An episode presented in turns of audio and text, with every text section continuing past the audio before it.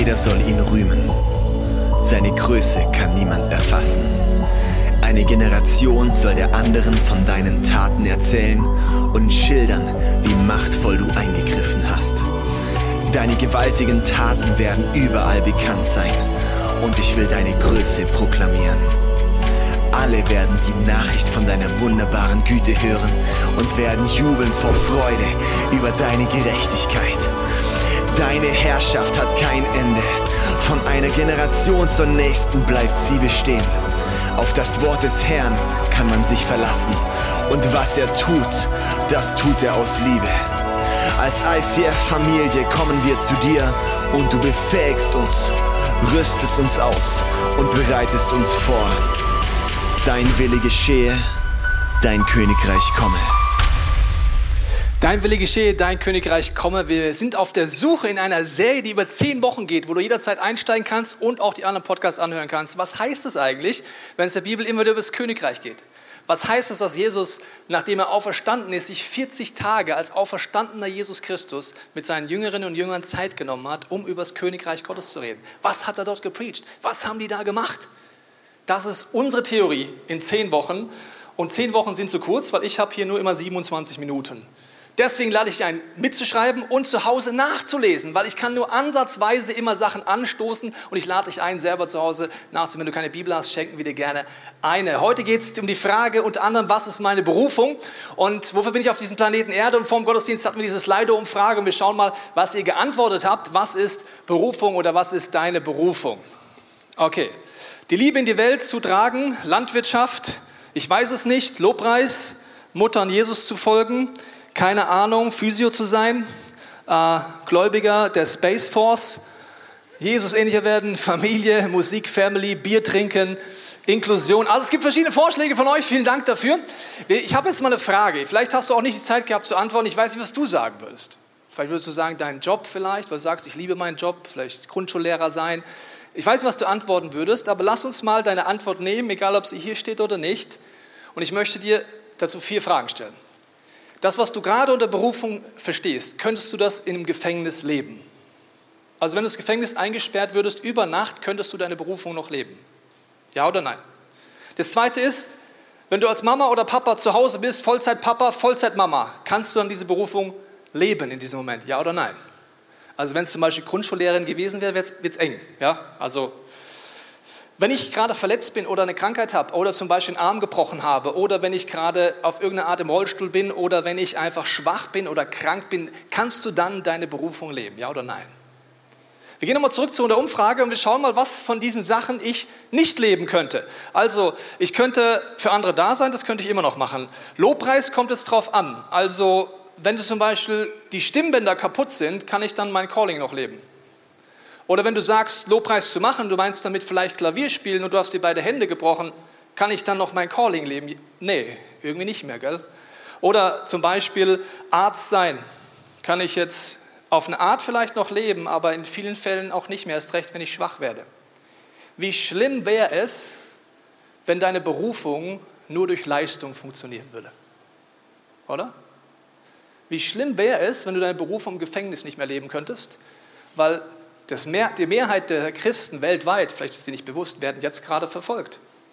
Dann müssen wir denen sagen, Jungs, Mädels, schade, ihr wohnt halt nicht in Deutschland, vergiss your calling, ja. Ich schicke euch noch ein paar Bücher von westlichen Christen, was wir unter Berufung verstehen, aber you are losers, oder was? Wie schlimm wäre es, wenn das nicht ginge?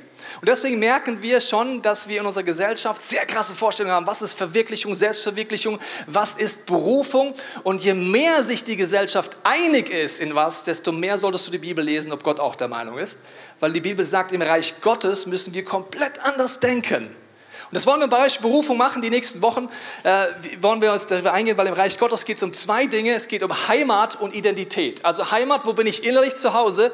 Wir haben das schon die letzten Wochen angeguckt. Schau dir unbedingt die Podcasts an. Was heißt es, innerlich im Reich Gottes zu sein, aber auch Identität. Das sind die zwei Hauptschlüssel, die es im Reich Gottes gibt. Okay, Identität schauen wir uns tiefer an. Also wenn es zum Beispiel das, was dich antreibt, ich sag mal dein Job ist oder deine Gaben einzubringen, dann ist es wie ein Ballon, das, was dich motiviert, was nach oben bringt, deine Gaben, deine Talente einzubringen, deinen Job zu machen und deine Identität ist damit verbunden. Was ist jetzt, wenn der Job wegfällt über Nacht? Identität kaputt. Ihr sagst, nein, nein, nein, Pastor, bei mir ist nicht so. Dann sage ich immer frech, dann warte, bis du in Kurzarbeit gehst, warte, bis du arbeitslos bist oder warte, bis du mal nicht leisten kannst, weil du zu schwach bist oder traurig bist oder Schmerz in deinem Leben hast und sagst, ich kann gerade nicht leisten. Also wie schlimm wäre das, wenn unsere Leistung oder unsere Gaben einzubringen oder uns zu verwirklichen, das wäre und was ist, wenn das wegfällt? Das Reich Gottes sagt was ganz anderes. Das, was dich nach oben zieht, ist deine Identität. Da unten kann ein Job dran sein und tief in der Identität, wenn du dort bist, kann der Job aber auch wegfallen und du merkst auf einmal, es passiert nichts. Das wäre theoretisch das Ziel, wenn ich wirklich innerlich im Reich Gottes leben würde. Und wir alle haben da, denke ich, Luft nach oben, dorthin zu kommen. Also Identität ist ja etwas, was ich bekomme, was ich zugesprochen bekomme aus, von Autoritätspersonen, von meinen Eltern, von anderen Menschen. Und es ist etwas, was in mir wächst. Und so ist auch geistlich gesehen. Es ist so, dass Heimat und Identität ist, dass du, wenn du Jesus in dein Leben einlädst, beginnt etwas, dass er dir zuspricht, du bist über Nacht im Königreich Gottes. Und nicht nur als Teilnehmer, sondern als Königskind. Über Nacht. Also das heißt, du kommst neu zur Welt, nennt es die Bibel, neu geboren und ab dem Moment bist du in der Königsfamilie. Das ist crazy. Das ist so, wie ich habe dir jemand mitgebracht, das ist der William, da kennst du vielleicht. Der ist als Erstgeborener geboren und der ist seitdem in die Windeln kackt Thronfolger. Seitdem er auf der Welt ist, wieder fotografiert. Ach, wie süß. Das ist der Thronfolger. Wenn der Charles mal nimmer kann oder nimmer will, dann ist es William, okay? Er hat nichts geleistet, außer in, diese, in seine Bindel reingepupst, aber seine Identität ist, er ist Prinz, er ist Thronfolger, er hat die Identität, er wächst heran und sagt dann, okay, ich stelle mich dem. Das ist die Metapher vom Königshaus. Das heißt, er geht auf eine spezielle Schule, er lässt sich ausbilden, er fängt an, sich vorzubereiten, sein Leben lang, weil er weiß, er ist dazu berufen, König zu sein. Es ist eine freie Entscheidung. Sein Bruder Harry hat gesagt, so goes it not. Ich gehe nach Amerika mache mit meiner Frau Hollywood. Geht auch. Es ist eine freie Entscheidung. Er muss das nicht machen. Er kann zurücktreten. Aber grundsätzlich ist in der DNA drin, dass er Thronfolger ist. So ist, wenn du im Reich Gottes bist. Über Nacht, wenn du Jesus einlädst. Du bist bereits als Königskind eingesetzt in dieser Identität, weil Gott es dir zuspricht. Aber noch vieles mehr. Wir werden uns die nächsten Wochen angucken, den Rest der Serie, diese verschiedenen Berufungen. Wir werden uns angucken, einmal, dass wir zu berufen sind, Söhne zu sein. Jetzt sagst du, Pastor, was ist mit den Frauen? Das ist kein Gender jetzt hier, sondern es ist eine Bezeichnung aus der Bibel, ist eine Metapher, was der erstgeborene Sohn in der biblischen Zeit war. Und Gott sei Dank gilt das für Frauen und Männer, sonst wäre es schlecht. Okay? Es geht nicht um Gender, es geht um dieses Bild, du bist berufen als Sohn. Genau wie wir als Männer berufen sind, Braut Christi zu sein und deswegen keine Hochzeitskleider anziehen, sondern es ist ein Bild, das uns hilft. Also Frauen und Männer sind in der Autorität als Söhne in der damaligen Zeit berufen. Schauen wir uns an. Als Priester und Priesterinnen berufen, wird der Jens uns zwei Wochen uns reinballern. Wir werden uns angucken, was es heißt, dass wir Botschafter sind, da wird es wirklich ganz crazy, und dass wir Könige und Königinnen sind. Und das ist eine Identität, und die nächsten zwei Wochen rede ich nur hierüber. Und ich habe nicht ansatzweise Zeit, dir alles zu erklären. Deswegen lade ich dich immer, Notizen zu machen und zu Hause nachzulesen, weil es gibt so viel zu diesem Thema Identität, was es da zu finden ist. Also wir fangen mit Sohnschaft an. Ich lese dir mal drei Stellen vor. Die erste zitiere ich nur, Römer 8, 19, kannst du dir aufschreiben, zu Hause nachlesen. Da heißt es, dass die ganze Schöpfung sich danach sehnt. Nach was? Nach der Offenbarung der Söhne Gottes. What?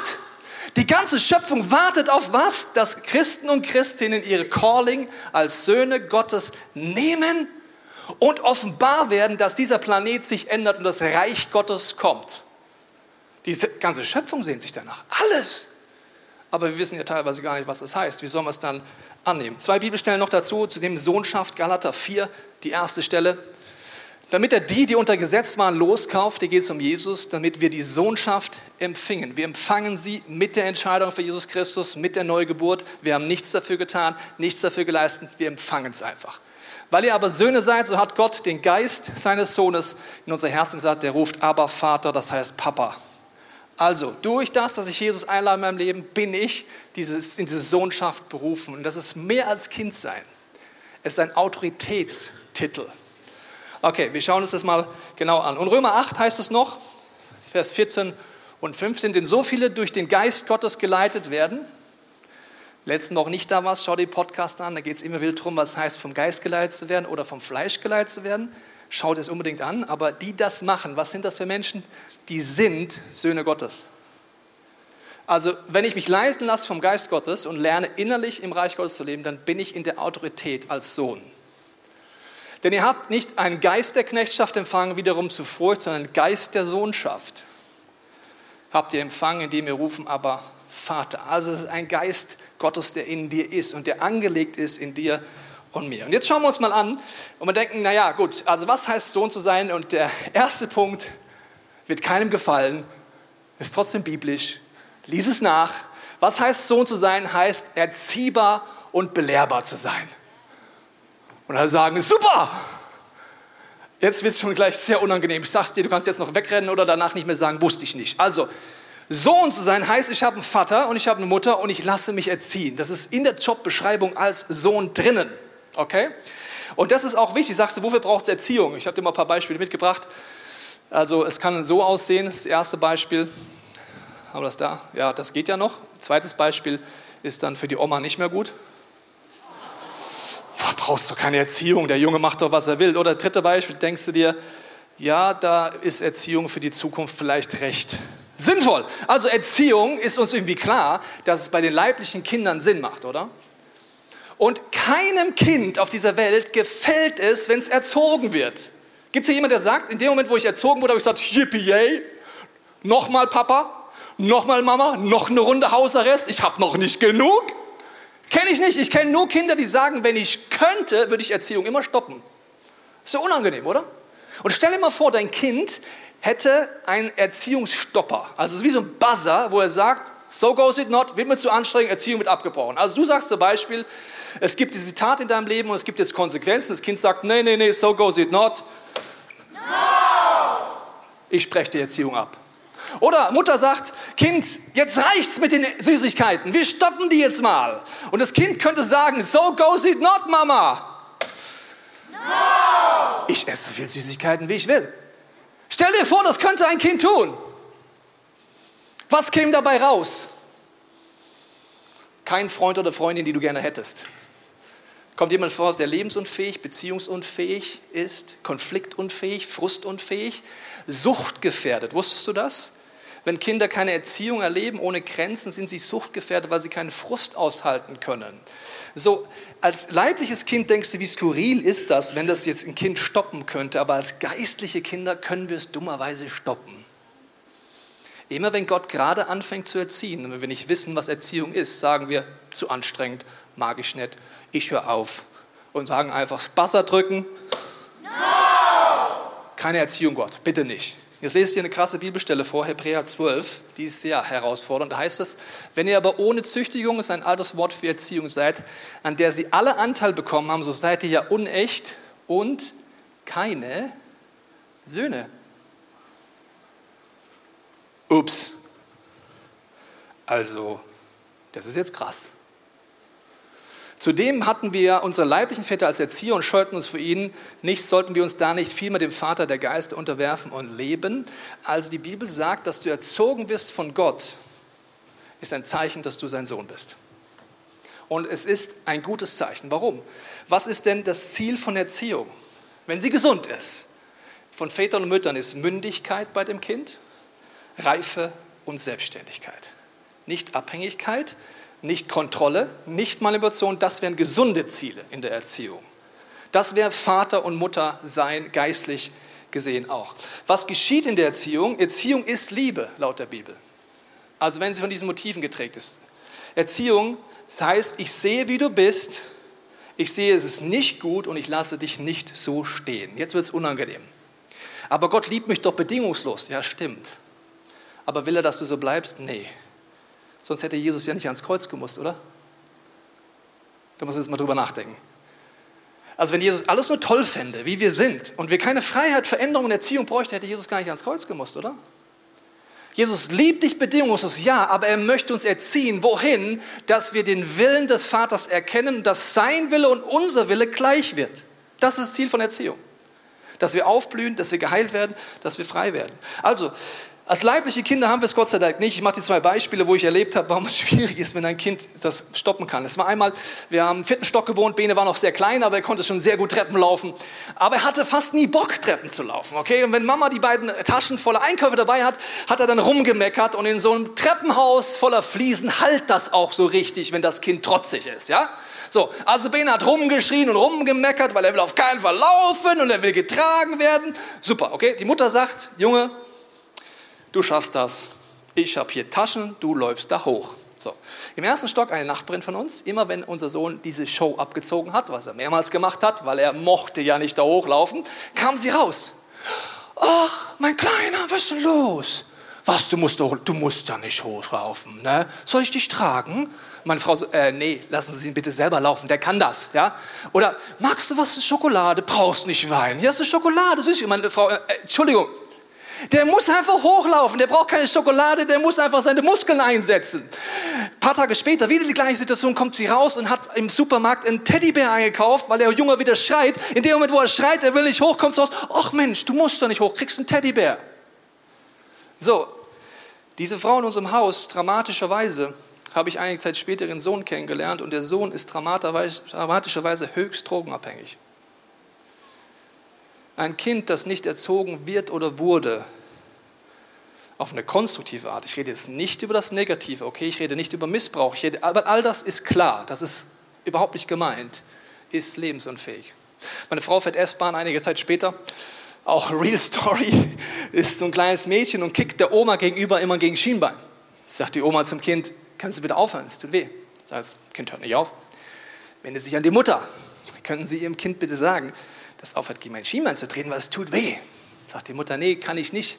Mein Kind wird anti-autoritär erzogen. Das Kind kickt einfach weiter. Nach kurzer Zeit geht die Mama mit dem Kind an die Tür der S-Bahn und ein junger Mann stellt sich nebendran und kickt dem Kind gegen Schienbein. Sagt die Mutter, was machen Sie da? Sagt er, ich wurde anti-autoritär erzogen und geht raus. Also er hätte zwar die Mutter gegen Schienbein treten müssen, muss man fairerweise sagen, weil das Kind gar nichts dafür kann. Aber so skurril, oder? Wann bin ich denn anti-autoritär unterwegs, wenn es mir zu anstrengend ist zu erziehen, oder? Und im Reich Gottes gibt es zwei Perspektiven. Es gibt die Perspektive da, wo du Verantwortung hast, wo du leitest in deiner Familie, in deiner Small Group, in deiner Kirche, in deiner Firma. Darüber rede ich heute nicht viel. Gibt es einen Leadership-Podcast ohne Ende Folgen. Da schau dir die alle an. Da geht es immer um Leiten, wie das gesund geht. Und Erziehen ist auch anstrengend für Vater und Mutter. Stimmt's, Frank? Ja. Jetzt geht es aber um die andere Seite, über die ich mal beleuchten will. Was heißt jetzt Sohn zu sein? Was heißt denn Erziehung zuzulassen? Um die Perspektive geht es mir, ohne dass die andere ausklammern möchte, aber dafür haben wir die Zeit heute nicht. Okay, wie geschieht Erziehung? Durch Erlebnisse, Ungerechtigkeiten. Gott nutzt eigentlich alles, egal ob es von ihm kommt oder vom Teufel kommt, um uns zu erziehen. Das ist meine Meinung. Wohin zu erziehen? In Freiheit, Reife, Selbst, Selbstständigkeit, Mündigkeit und dass sein Wille zu meinem Willen wird. Gott verhindert nicht alles, was dir passiert, sondern er will es nutzen. Genau wie nicht mein Ziel ist, dass mein Sohn nichts erlebt und keinen Frust erlebt, sondern dass er lebensfähig wird. Das Schlimmste, was eigentlich Gott uns antun kann, ist, wenn wir ständig uns rauswinden aus Erziehung, dass er sagt, okay, ich höre auf, dich zu erziehen. Wenn du das wirklich nie nimmst und annimmst, dann gebe ich dich dahin, sagt die Bibel, in deine Gefühle. Das ist die schlimmste aller Varianten. Römer 1 heißt es, denn obgleich sie Gott erkannten, also waren Leute, die mit Gott unterwegs waren, haben sie ihn doch nicht als Gott geehrt und ihm nicht gedankt. Also sie haben ihn nicht anerkannt als Gott und schon gar nicht als der, der sie erzieht, sondern sind in ihren Gedanken in nichtigen Wahn verfallen und ihr unverständiges Herz wurde verfinstert. Da sie sich für weise hielten, ja, ich weiß es ja besser als Gott und ich will es den Frust einfach nicht aushalten, sind sie zu Narren geworden und haben die Herrlichkeit des unvergänglichen Gottes vertauscht mit einem Bild, das dem vergänglichen Menschen den Vögeln und vierfüßigen kriechenden Tier gleicht, also Götzen. Darum hat sie Gott auch dahingegeben in die Begierden ihrer Herzen zu Unreinheit, sodass sie ihre eigenen Leiber untereinander entehren.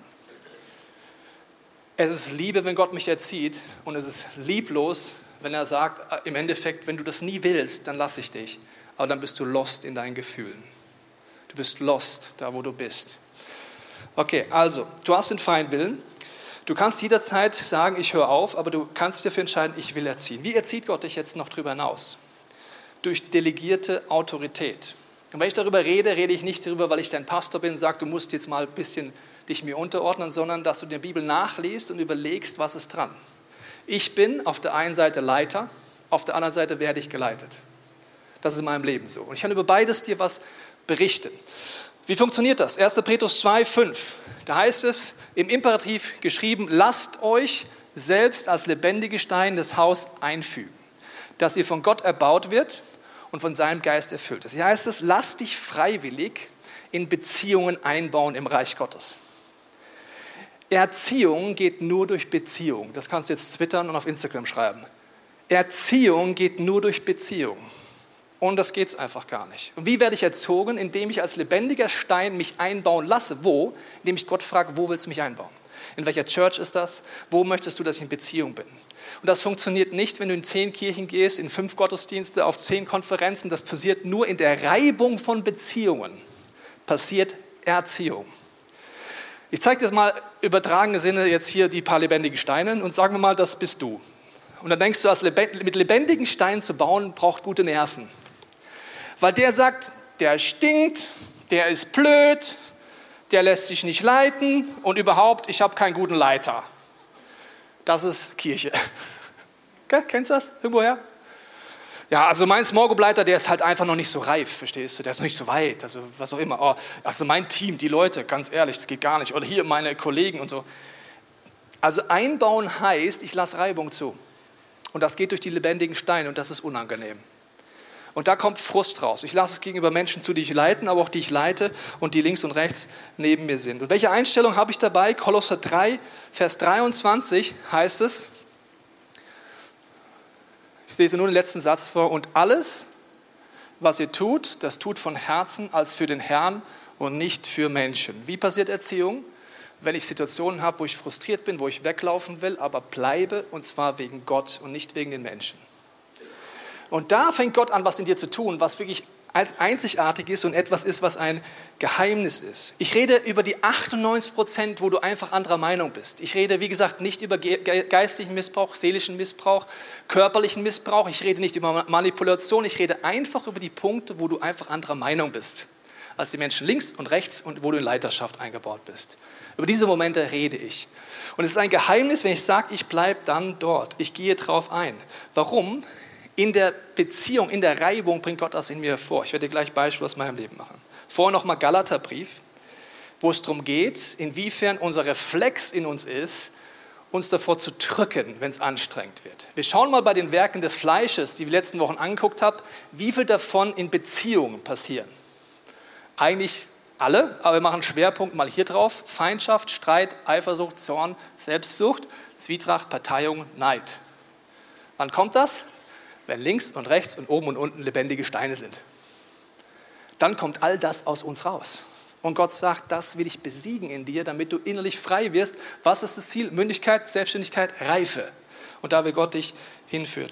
Warum wollen wir uns dann verdrücken? Weil wir uns im Endeffekt denken, ja, ja, Gott, das kann doch nicht sein. Ich kann mich gerade nicht immer selbst verwirklichen. Das, was ich eigentlich will, passiert nicht. Und meine Leiterschaft sieht es auch nicht. Ja, dann verlassen wir uns auf wen?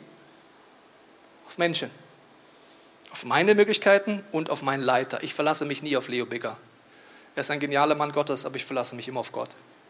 Und trotzdem lasse ich Leiterschaft zu. Warum? Weil ich weiß, genau darum ist es so, dass niemand meine Berufung verhindern kann. Wusstest du das? Niemand. Du kannst David und Saul durchlesen, gute Hausaufgabe. Niemand konnte die Berufung von David verhindern. Niemand, selbst der schlechteste Leiter des Jahrhunderts. Wann gehe ich aus Leiterschaft raus, wenn Gott mich woanders hinruft? Weißt du noch, ich bin ein lebendiger Stein.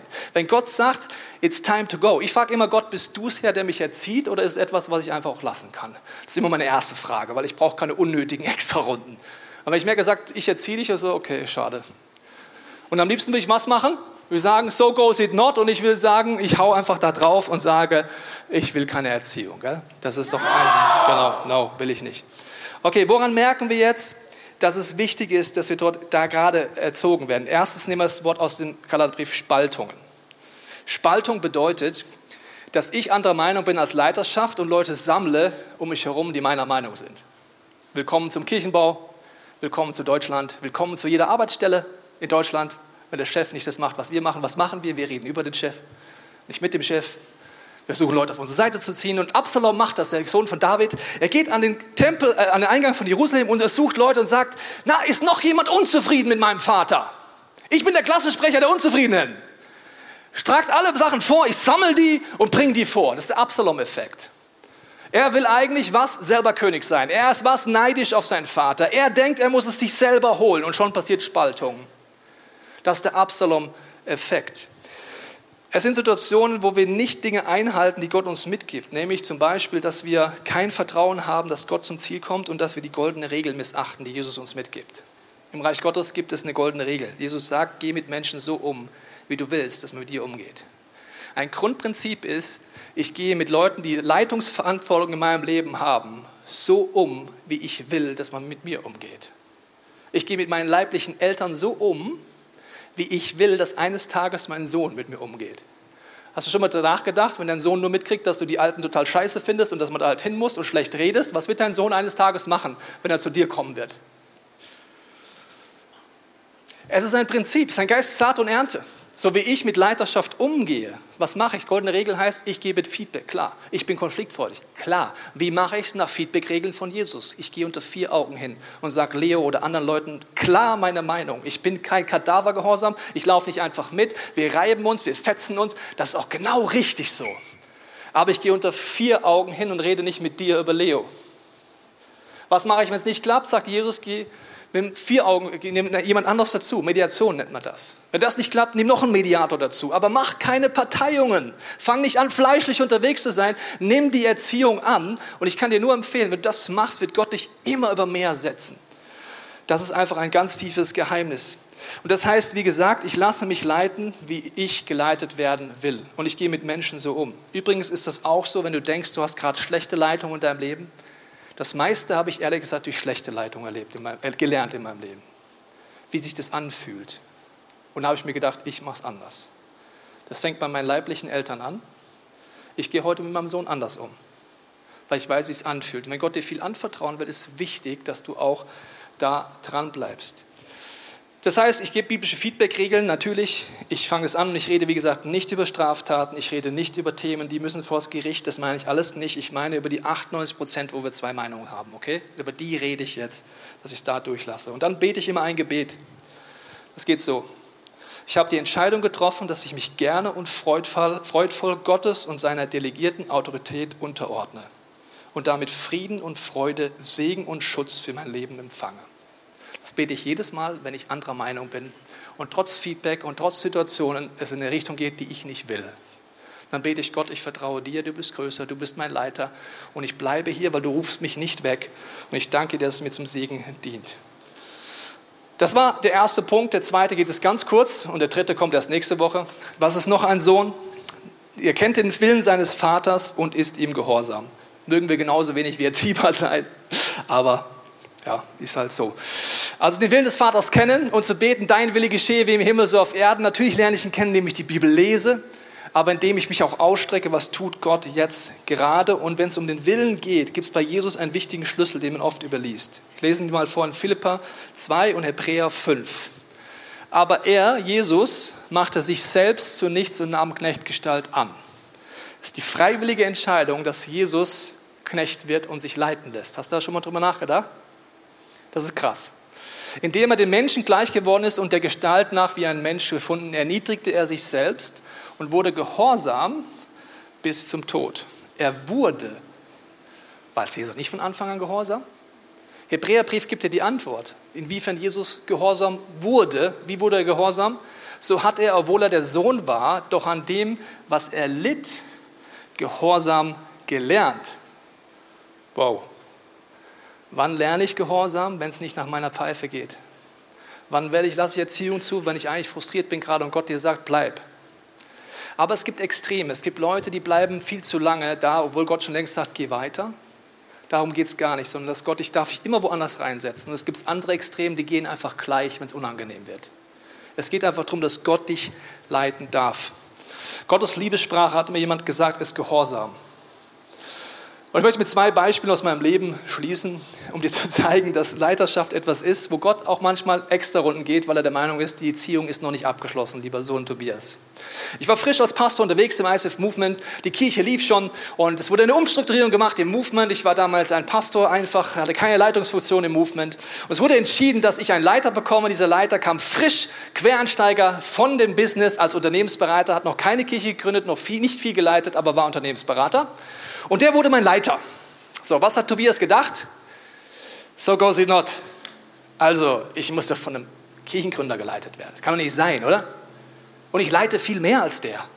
Und überhaupt, ich bin auch weiter als der. Und ich bin doch auch reifer als der. Und alles Mögliche. Was hat da gesprochen in mir? Mein Fleisch. Aber so richtig krass. Und dann habe ich gesagt, Jesus, bist du der Meinung, machen? Ja, ich bin der Meinung, das ist genau der richtige Leiter. Okay, krass. Ich will, dass du Gehorsam lernst. Wie? Indem du leidest gerade.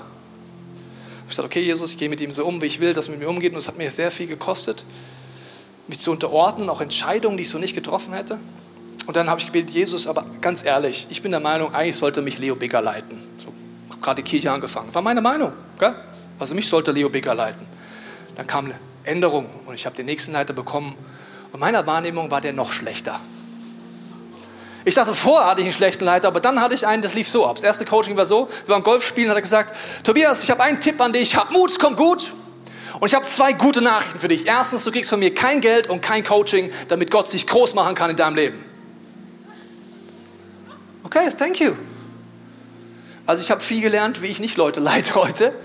Aber Gott war der Meinung, es gibt eine extra Runde. Junge, wir bleiben dran. Dein Herz und dein Charakter und dein Fleisch, das darf jetzt mal ein bisschen sterben damit du innerlich freier wirst, heiler wirst und immer mehr ins Reich Gottes kommst. Und ich bin dankbar, dass Gott das macht.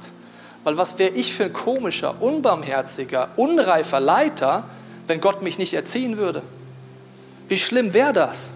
Und deswegen lade ich dich ein, einfach heute die Frage zu stellen, willst du das zum ersten Mal entscheiden, dass du Jesus in dein Leben reinlässt? Du sagst, Jesus, ich will innerlich in dieses Königreich rein, ich möchte diese Identität zubesprochen worden als Sohn in dem Bild, aber wenn du mit Gott schon unterwegs bist, wird es dir wahrscheinlich so gehen wie mir.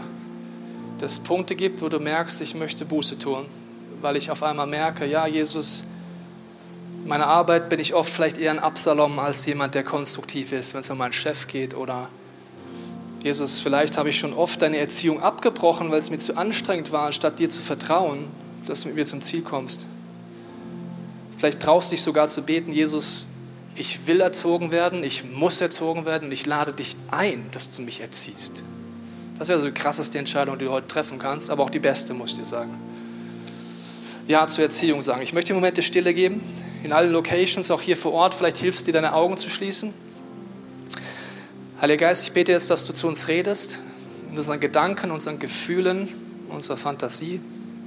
Ich binde jede Macht der Finsternis, jede Täuschung, jede Religiosität, alles, was uns ablenkt. Und ich bete, dass du in der Stille zeigst, was du uns heute anbietest, wo wir unser Herz öffnen dürfen, wo wir zurückkehren dürfen zu dir, dein Kreuz annehmen dürfen.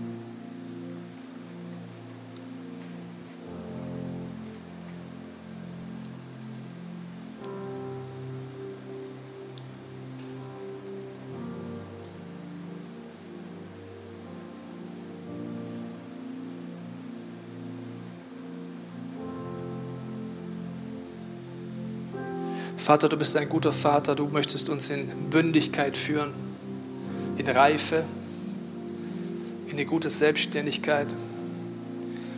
Und Jesus, wenn du jetzt an Herzen klopfst und es dir so geht, wenn du mir jetzt zuhörst, du merkst, dass du gemeint bist, dann lade ich dich ein, dein Herz zu öffnen für Jesus das erste Mal oder neu. Sagen, Jesus, ich lade dich ein in mein Leben. Ich danke dir, dass du am Kreuz für mich gestorben bist. Ich danke dir, dass du mir Identität zusprichst als deinen Sohn dass da wie so ein Thronfolger bei, seit Geburt eingesetzt ist, bin ich in diesem Moment, in diese Identität eingesetzt. Ich danke dir, dass ich innerlich in deinem Königreich leben darf, ab heute. Und Jesus, ich bete für jeden, mit, mit jedem, der dich kennt, auch für mein Leben. Jesus, ich bete um Vergebung, wo ich aus Misstrauen dir gegenüber Erziehung vielleicht abgebrochen habe, wo ich mich auf mich oder Menschen verlassen habe wo mein Reden nicht konstruktiv war, wo ich vielleicht über Leute schlecht geredet habe, nicht im Raum sind, wo ich die goldene Regel von dir nicht eingehalten habe. Und ich sagte Jesus, ich möchte erzogen werden, ich will erzogen werden, ich brauche dringend deine Erziehung. Ich danke dir, Vater, dass du es machst, dass du das in mir zerbrichst, was zerbrochen werden muss dass du das in mir hervorholst, was hervorgeholt werden muss. Dass du das erschütterst, was erschüttert werden muss. Damit ich innerlich tiefer in deinem Reich leben darf. Das ist auch unser Wunsch in den gesunden Gebeten, in dieser Herzenshaltung dir zu begegnen. Amen.